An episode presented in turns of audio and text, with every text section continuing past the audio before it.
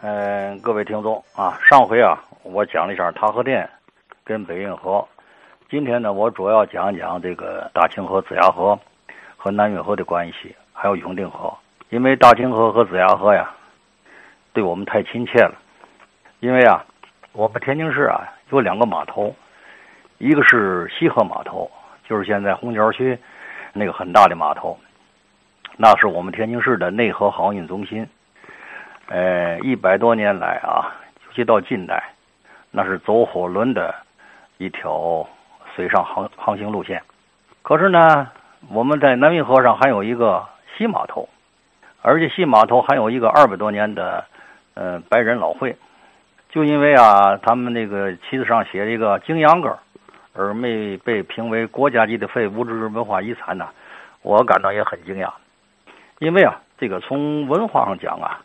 在一八九七年以前，呃，咱们天津市没通铁路以前，我们天津市的主要的运输都是要靠船的，因为我们的陆路运输是两轮的车，它运不了多少东西，只能在西北那些个呃特别干旱的地方呢，人们才呀多用车来进行长途运输。长途运输主要是靠水运。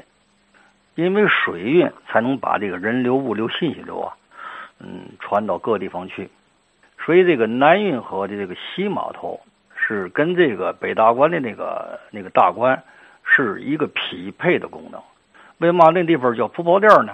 是因为我们这个北方的一些瓜果梨桃，尤其西瓜、时令蔬菜，都在那儿是怎么样的装卸？从那儿开始，因为这条河道越来越窄。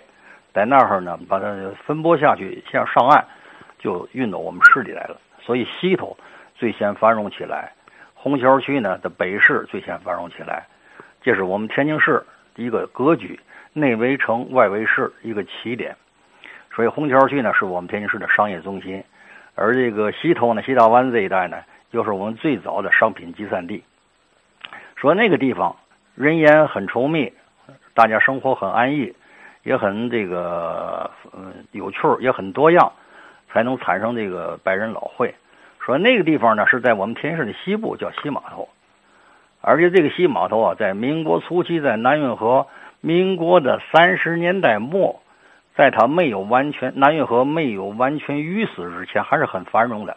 尤其是这个西瓜，那是很很大的一个集散地。所以那个老会啊。和这个周围的这个文化氛围是有直接关联的，不能说它因为啊这个是京秧歌就否定我们天津市的本土性，因为啊咱们这个文化它是有空间限制的，北京的文化是清官的，这个上海的文化呢是亲商的，包括他们的画最想推入市场来卖的，我们天津的文化是亲民的，我们的文化特别接地气。我们因为啊，挨着北京，我们怎么想望高雅，仰望北京，我们跟他们怎么进行一种文化互动？说景阳冈传到我们这儿来落地生根，为什么就不是我们本土的东西呢？就像我们用二胡，胡琴是域外的乐器，就能说不是中国乐器了吗？这是我的一点感想啊。咱再说说西河码头，西河码头呢是子牙河和北运河的交汇处的码头。刚才我讲了，那么我们在西沽有一个地名叫老河口，它的位置就是在龙王庙附近，就是后来建西沽教堂那个地方。呃，西沽教堂以东，丹华火柴厂河边那个码头以西，这个地方就是大清河的老河口。也就是说，大清河它最先是在西沽并入北运河的。那么这个大清河为嘛消失了呢？它不是消失了，这个大清河呀，它跟别的河呢又嗯不一样，因为啊，它的流域啊是在河北省的中部，它的北边呢是以永定河为界，南边呢是以子牙河为界，中间这块是它穿行而过的。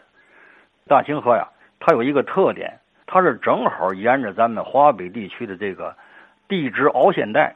来进行航行的，咱们这个在地质构造上啊，咱们河华北平原上啊，有一个地质凹陷带，这个地方特别低，自西向东，我们排列是这么几个大洼地啊。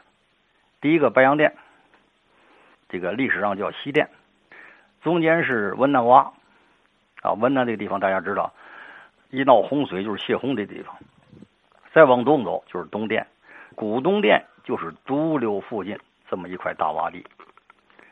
再往东走就是团泊洼，再往东走大港，再往东走海边了。说这个天然的凹陷带呢，就形成了大清河的走向。所以大清河呀，往往是怎么样的？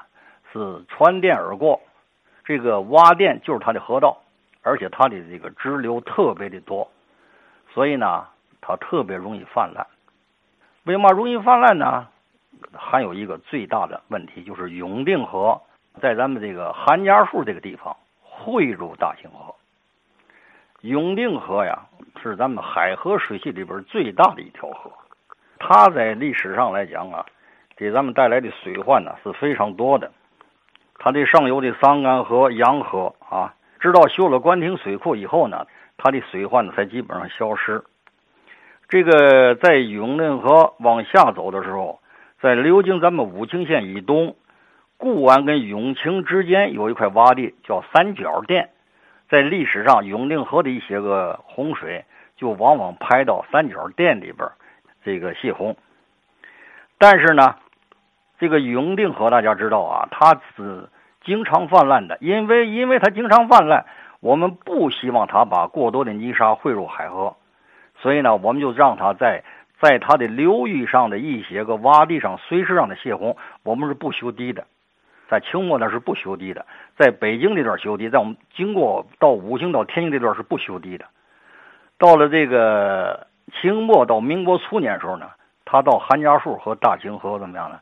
汇合了，在韩家树地方进入了大清河。这一下子不要紧，就把大清河的下游彻底的淤塞了。就是从韩家树到这个西沽这一段地方，就是现在红桥区啊，这个北运河以西，北运河以西，呃这一片地方过去的也是一种啊永定河的泛滥区，也是大清河的泛滥区。说这个河道呢就很不固定。一九一七年的大水，啊，一九三九年的大水。都跟大清河的淤积有关系，所以呢，人们就想啊，治理这个大清河，怎么治理呢？就是在东店那个地方，就是独流附近的东店，让大清河怎么样呢？让它走海，让大清河的水怎么样呢？汇入东店以后，让它奔东走，就不让它往天市流了。可是呢，大清河的流域有许多船，许多人要往天津来呀，怎么办呢？在独流附近，就现在的六部那个地方，让它汇入子牙河的河道。于是，子牙河的河道就把大清河进入天津最后的航运功能完全替代了，大清河就消失了。啊，这么回事啊！在第六部、第六府是第六部啊，在那个地方跟子牙河汇汇合啊。